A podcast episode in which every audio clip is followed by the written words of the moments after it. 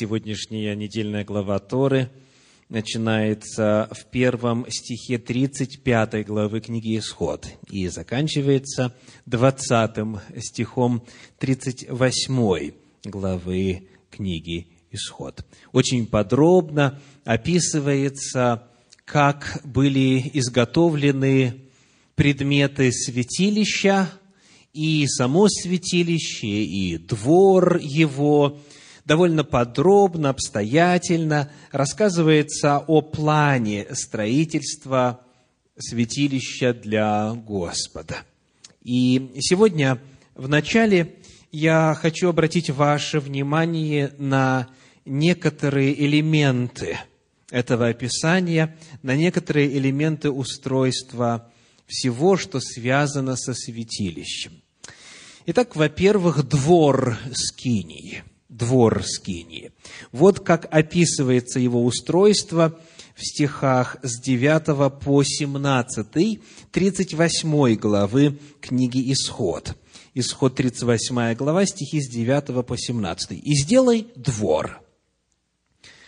С полуденной стороны к югу завеса из крученного весона длиною во сто локтей, столбов для них двадцать и подножий к ним двадцать медных. И по северной стороне завесы во сто локтей. Столбов для них двадцать, и подношей к ним двадцать медных. И с западной стороны завесы в пятьдесят локтей. Столбов для них десять, и подножий к ним десять. И с передней стороны к востоку завесы в 50 локтей. Для одной стороны ворот двора завесы в 15 локтей, столбов для них три, подножий к ним три, и для другой стороны завесы в 15 локтей, столбов для них три, и подножий к ним три. Все завесы во все стороны двора из крученного весона, а подножие у столбов из меди. Итак, перед вами слайд с изображением вида сверху, вида как бы с птичьего полета на двор и саму скинию. Давайте поработаем вначале с размерами. Значит, длинная сторона этого прямоугольника сколько метров в длину?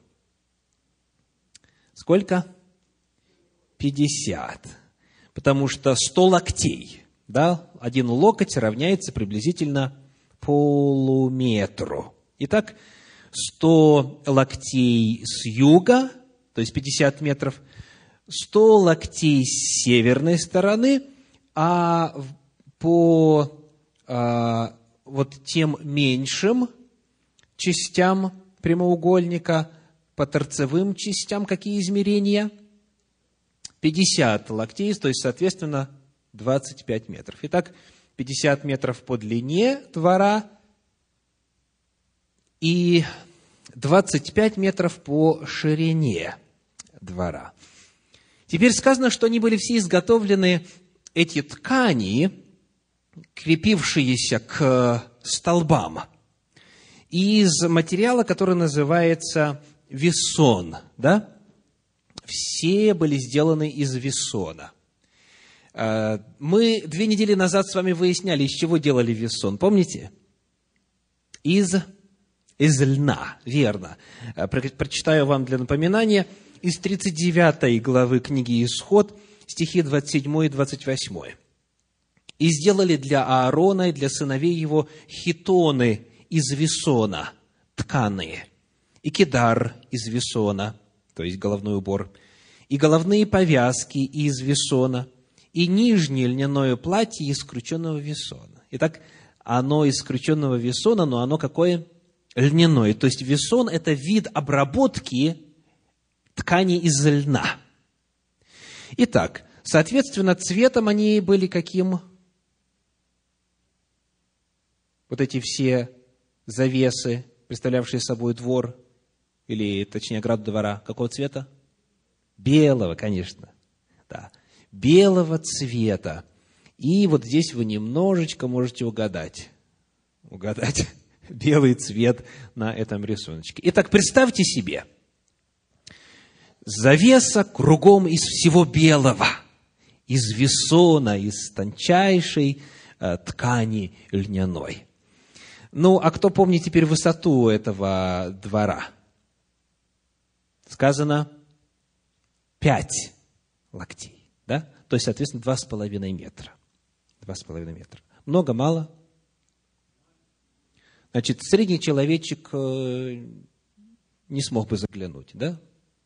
Человек среднего роста не смог бы заглянуть без необходимости на что-то встать или высоко подпрыгнуть, не смог бы заглянуть во святилище. Правильно я сказал? Пять локтей или нет? Ну, конечно, посмотрите. Итак, значит, мы с вами немножечко поработали с э, описанием, с размерами, с цветом и материалами, которые использовались для изготовления двора и последний момент подножия. Подножие каждого, каждого столба. Из чего были сделаны? Из меди. Вот так запомните это сочетание. Белая ткань и внизу медь. Запомнили? Хорошо. Итак, мы находим, что, оказывается, материал, из которого был сделан двор Скинии, это точно тот же материал, из которого были сделаны одежды священников и первосвященников. Мы прочитали, что для Аарона и сыновей его хитоны, то есть длинная одежда, которая покрывала все тело от плеч до пят.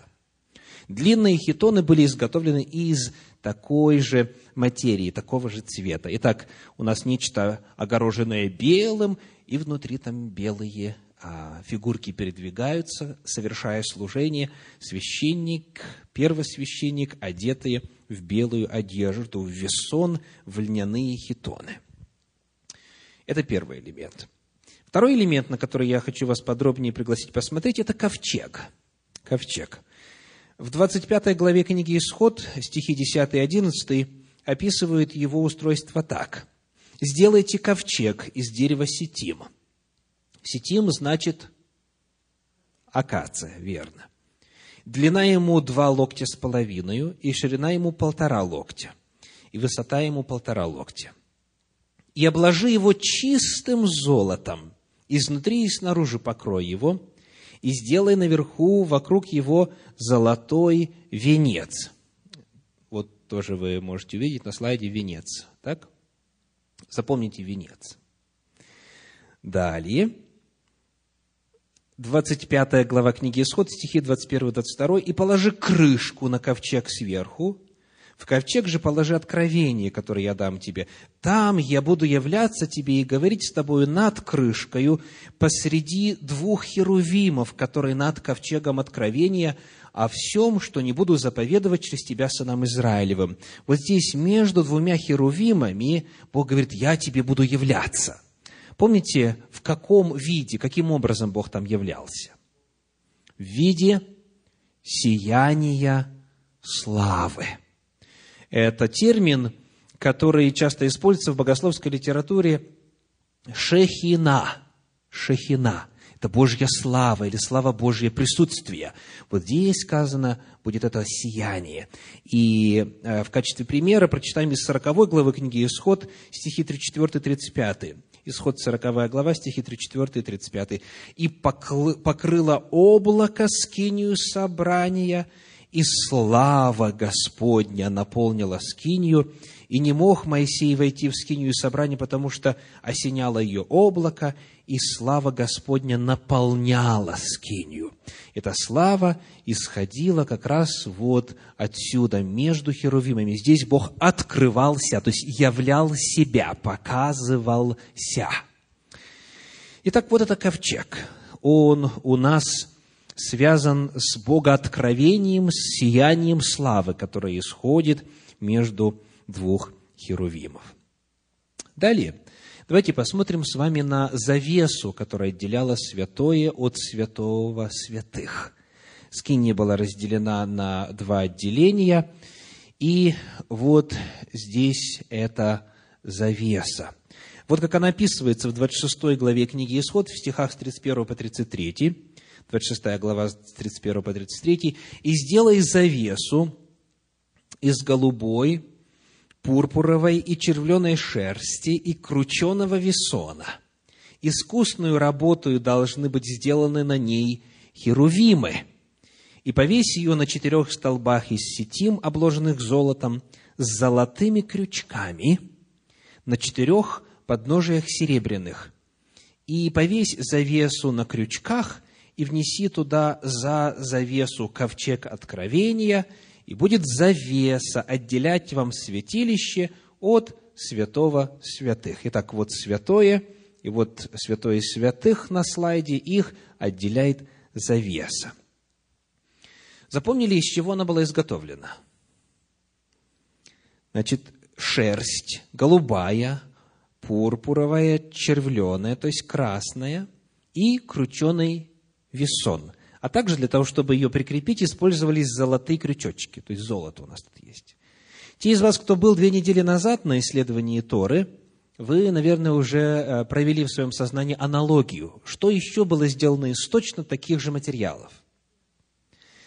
Один элемент одежды первосвященника, который назывался как ефод. От глагола афад – опоясывать. Итак, вот как а, описывается это в 28 главе книги Исход в стихах с 5 по 8. Исход 28 глава, стихи с 5 по 8. «Пусть они возьмут золото, голубой и пурпуровой червленой шерсти и весона, и сделают ефод из золота, из голубой пурпуровой червленой шерсти, из крученного весона, искусной работою» у него должны быть на обоих концах его два связывающие нарамника, чтобы он был связан, и пояс ефода, который поверх его должен быть одинаковой с ним работой, из золота, из голубой, пурпуровой, червленой шерсти и из крученного весона. Значит, мы выяснили с вами тогда, что этот, этот вот ефод, который опоясывал э, туловище первосвященника, он доходил от пояса до груди. Вот. И потому он припоясывался по грудь он опоясывал э, тело первосвященника, и э, он был изготовлен из тех же самых материалов, что и завеса, которая отделяла святое от святого святых. Вот для вас на слайде описание вот этого ефода. Вот он ефод и поверх его уже есть нагрудник, на котором 12 камней, и далее все как полагается. И четвертый элемент, который я хочу сегодня высветить, это жертвенник, жертвенник медный, который находился во дворе святилища. Жертвенник. Он описывается в 27 главе книги Исход в первых шести стихах и сделай жертвенник из дерева сетим, длиною пяти локтей, шириною пяти локтей, так, чтобы он был четыреугольный, и вышиною трех локтей.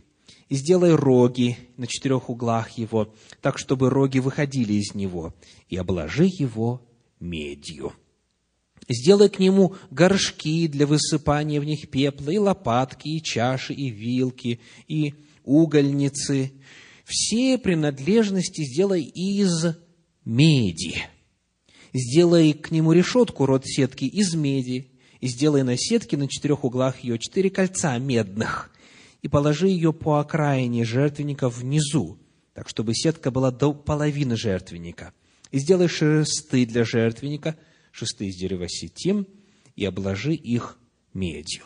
Итак, если бы вы стали исследовать скинию, двор ее и все предметы, то первый материал, а, на который бы вы наткнулись, войдя внутрь двора, это медь.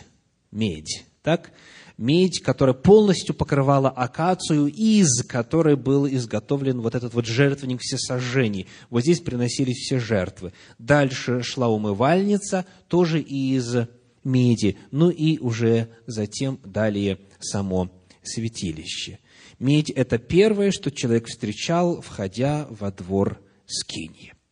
Итак, повторим четыре элемента, которые мы сегодня с вами чуть подробнее рассмотрели. Во-первых, это двор Скинии, из чего он был изготовлен.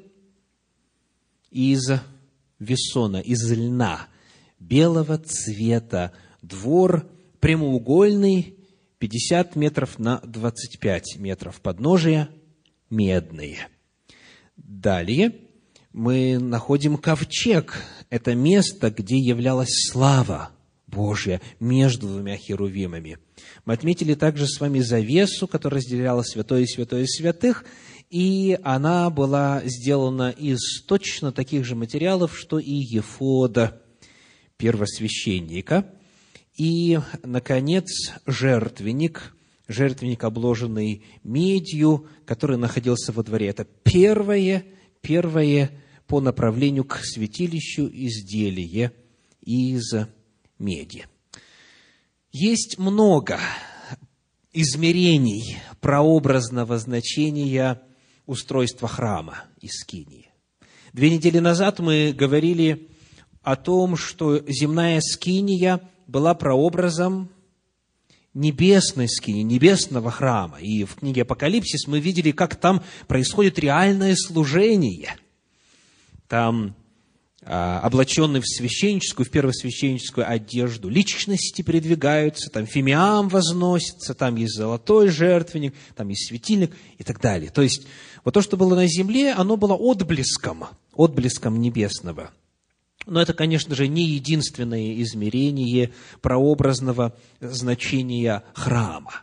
И сегодня я хочу а, показать вам еще одно из ряда – вот таких прообразных символических значений скинии.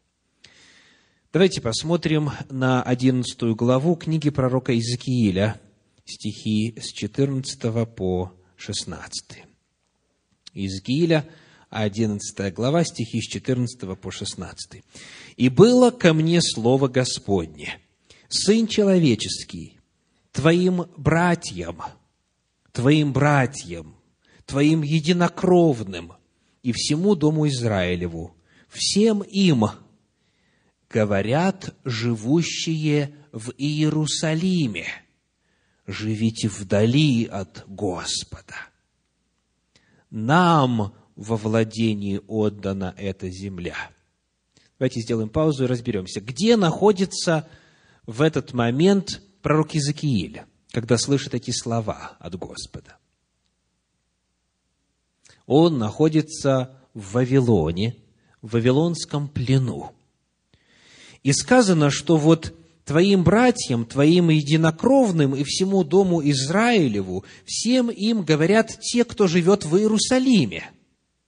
То есть тем, кто живет в а, Вавилоне, говорят те, кто живет в Иерусалиме, все живущие в Иерусалиме говорят, находящимся в Вавилонском плену, что?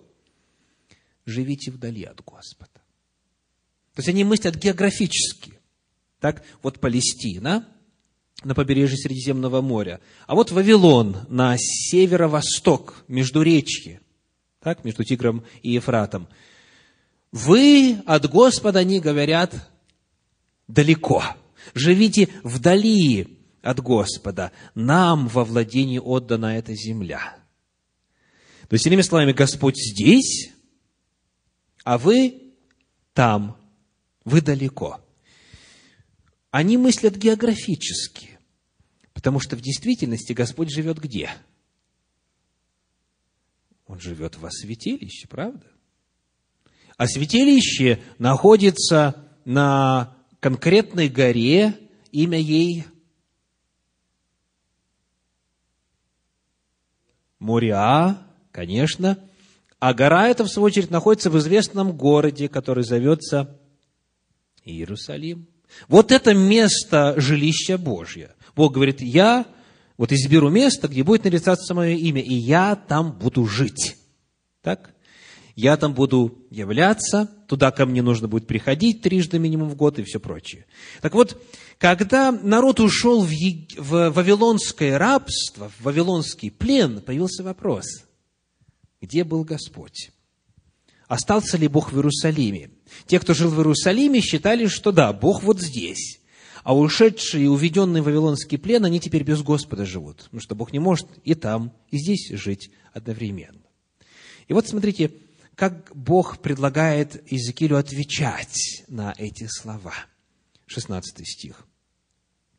«На это скажи, так говорит Господь Бог, хотя я и удалил их к народам, и хотя рассеял их по землям, но я буду для них некоторым святилищем в тех землях, куда пошли они.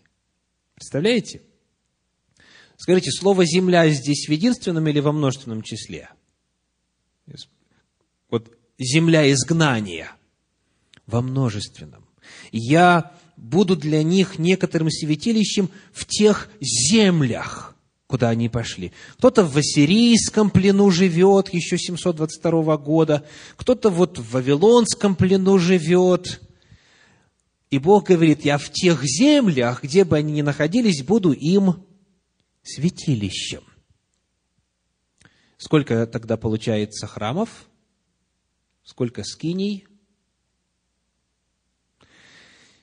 В этом вот пророческом слове, которое Господь обратил к Иезекиилю, святилище есть сам Господь. Я буду для них святилищем.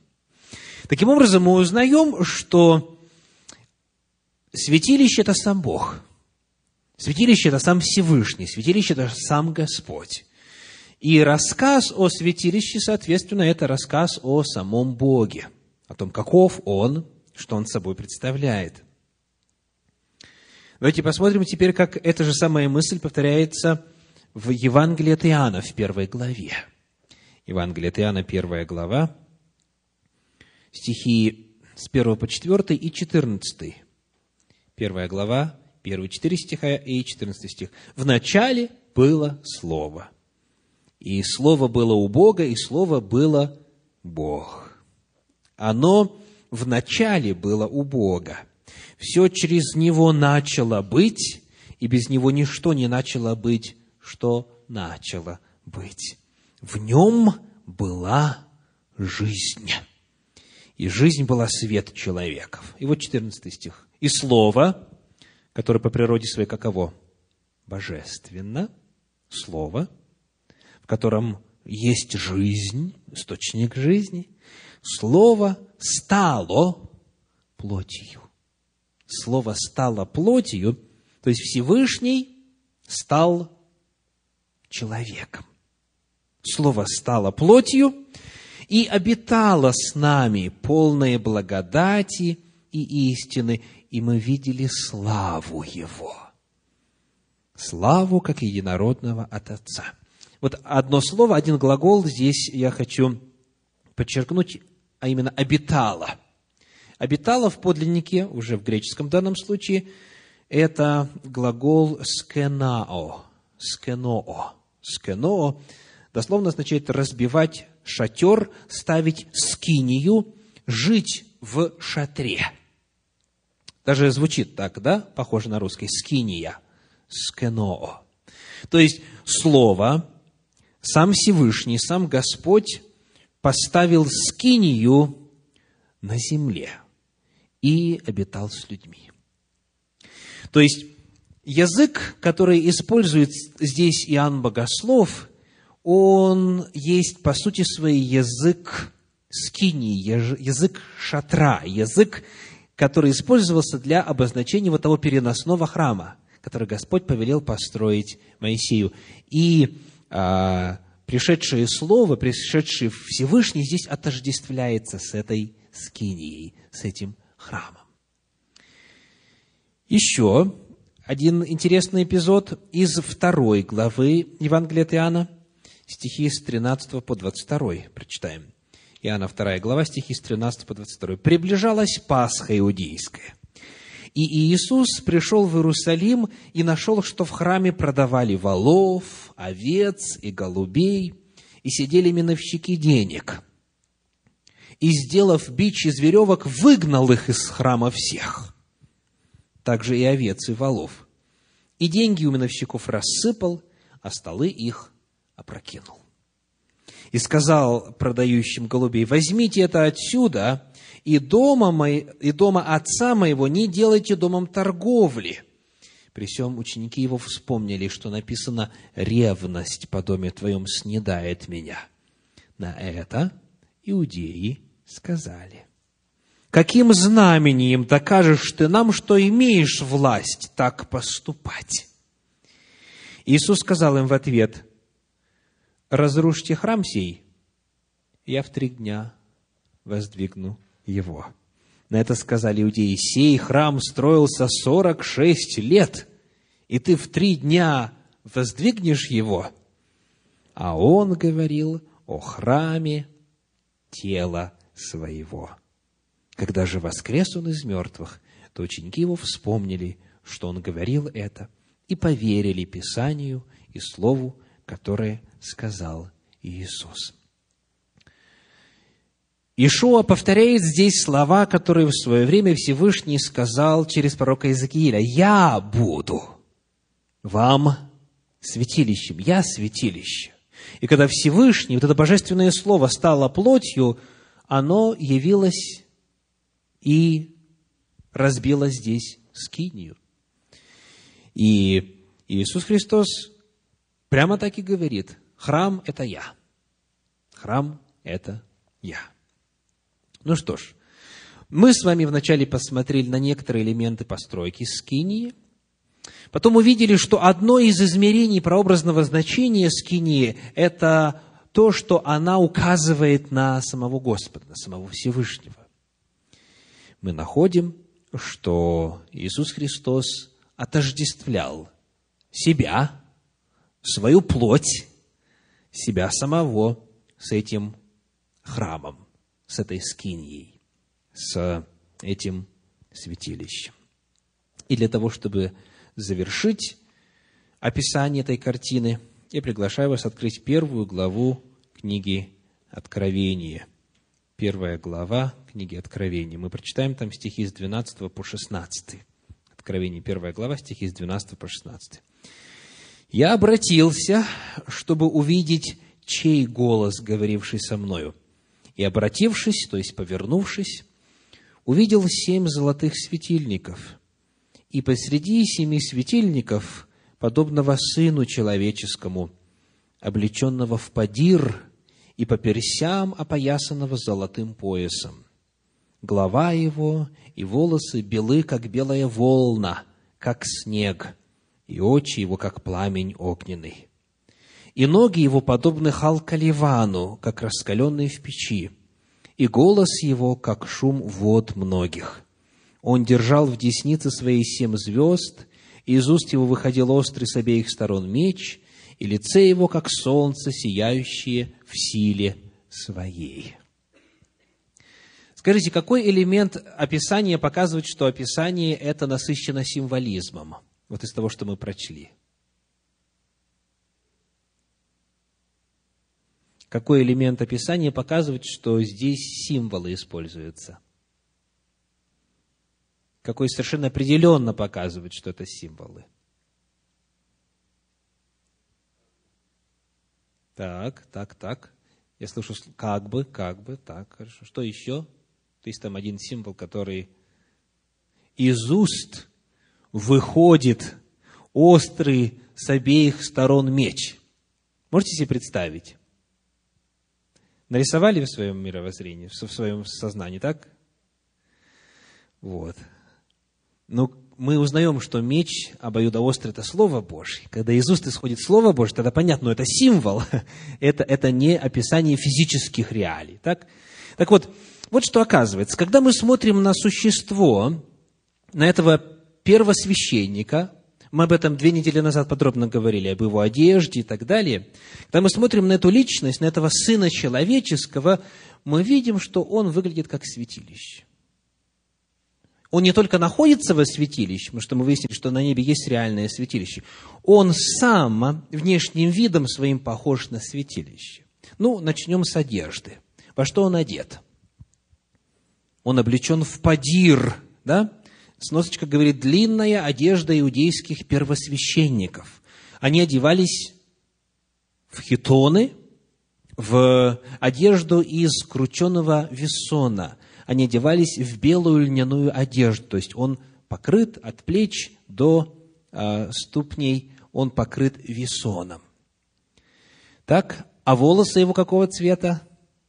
Как белая волна, как белая шерсть. То есть он кругом весь облачен в, в белое. В белое. Чему это соответствует? Вот эта одежда на о Сыне Человеческом в картине Скинии? Двору. Двору. То есть, потом тому, как двор окружает, так, со всех сторон Скинию, здесь одежда, в которую он облечен, да, в которую одет, в которую окружен, он полностью окружен белым. Это соответствует двору Скинии. Так, теперь я хочу напомнить, что двор вытянут. Так? Двор вытянут. И потому сейчас вот смотря на эту картину, на эту схему с высоты птичьего полета, схему двора святилища и самого святилища, читаем дальше. Сказано, лицо его, как что? Как солнце, а глаза, как пламень огненный. Где в святилище появлялось сияние? Во святом святых, и именно вот там вот между двумя херувимами.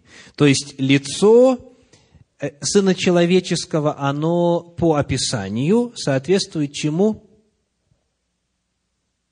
Ковчегу. Оно соответствует ковчегу Завета, потому что оттуда, из этой точки в святом святых, во святилище исходил свет. Лицо, как свет солнечный, и глаза, как пламень огненный. Это соответствует сиянию славы между двумя херувимами. Херувимов именно два. Глаза огненные. Хорошо, идем дальше. А, сверху вниз. Дальше у нас сказано в первой главе книги Откровение, что он по персям опоясан золотым поясом. Да? И две недели назад, когда мы исследовали, что это значит, мы выяснили, что это ефод. Потому что пояс ефода и сам ефод был одним цельным куском с ним. Потому этот вот пояс, в нем есть золото, и в нем есть также что? Голубая, пурпуровая, червленая шерсть и, и весон. Таким образом, а, в этой одежде первосвященника у нас есть вот эта часть, которая по своей структуре, по своему цвету, по материалам, из, которым она, из которых она изготовлена, соответствует чему во святилище? Завесе. Так вот это лицо, давайте покажем снова крупный план святилища, устройство святилища. Лицо во святом святых, отсюда сияние, и дальше завеса. Завеса точно такая же, как и ефод. Так у нас есть лицо, дальше идет грудь, которая покрывается, опоясывается ефодом. И теперь сказано, ноги его подобны халкаливану. Это слово непонятно на русском языке, да? Халкаливан. А, оно так и передается, как в греческом звучит, халколибанон – то есть это не перевод, а это просто озвучивание, это транслитерация с греческого, с оригинала. И халкаливан означает начищенная медь. Начищенная медь. И ноги его сказано, ноги его подобны халкаливану. Чему таким образом соответствуют ноги? Что в самом низу, если вот здесь вот вверх, то что в самом низу этой картины во святилище? Медный жертвенник. Ну и напоминаю, что также подножия э, столбов двора скини тоже были медными. Итак, ноги из халкаливана или подобные халкаливану соответствуют медным подножиям двора и медному жертвеннику во дворе. Когда мы с вами смотрим на скинию, на то, как она устроена, и на то, как описан Сын Человеческий в первой главе книги Откровения, мы видим, что используемые слова, используемые цвета, э, описываемые материалы и э, в целом само расположение сверху вниз, снизу вверх соответствует устройству скинии. «Я буду для вас», — сказал Господь Иезекиилю, — «некоторым святилищем». И когда Господь был здесь на земле, Он сказал, «Это я». То есть храм – это тело мое. В образном, символическом языке книги Откровения – описание Сына Человеческого, этого первосвященника, соответствует описанию святилища. Итак, вывод. Святилище, скиния, храм Божий – это образ самого Бога. В скинии, в святилище, в храме показано, каков Он – и показано не только на уровне вот устройства и цветов, и материалов, и соотношений, и размеров, и так далее. Главное, конечно же, это показано на уровне служения. Но сегодняшняя наша недельная глава Торы говорит об описании устройства, и потому именно в этом контексте сегодня мы посмотрели на еще одно прообразное измерение скинии – она указывает на самого Бога, на Мессию, на первосвященника, на того, кто раскрыл себя людям еще и вот так вот в прообразном служении во святилище. Аминь.